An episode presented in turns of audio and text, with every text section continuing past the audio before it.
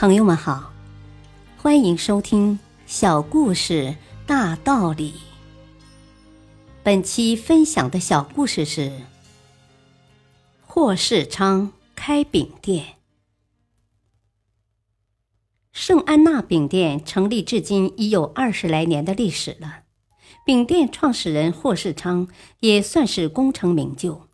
当人们问他成功的秘诀时，这位老板总是笑着答道：“我是靠借钱开的饼店，靠朋友发财的。”如此爽朗清脆的回答，看上去好像有点幼稚，其实是道明了朋友对于成功的重要意义。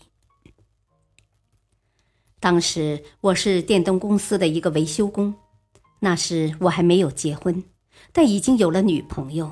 她非常喜欢做一些点心、蛋糕之类的食品，味道非常好。他是跟一位师傅学习的这门手艺。我突然萌生了开饼店的念头。然而，当时西饼业在香港并没有呈现出现在这种蓬勃势头，我便找他的师傅商量合作事宜。他非常赞成这个计划，我们就准备开一家西饼店。当时最大的问题是没有资金，于是我们便决定寻求朋友的支持。我先做了一份包含预算、地点、资金、经营方针等详细内容在内的可行性计划书，然后再找一个朋友商量。这位朋友看过后，顺利的接受了计划书。于是我们三个人便成为合伙人，直至现在。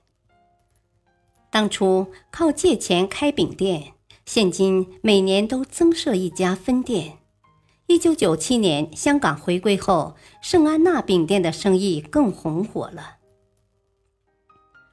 大道理，靠个人单打独斗的时代已经过去了。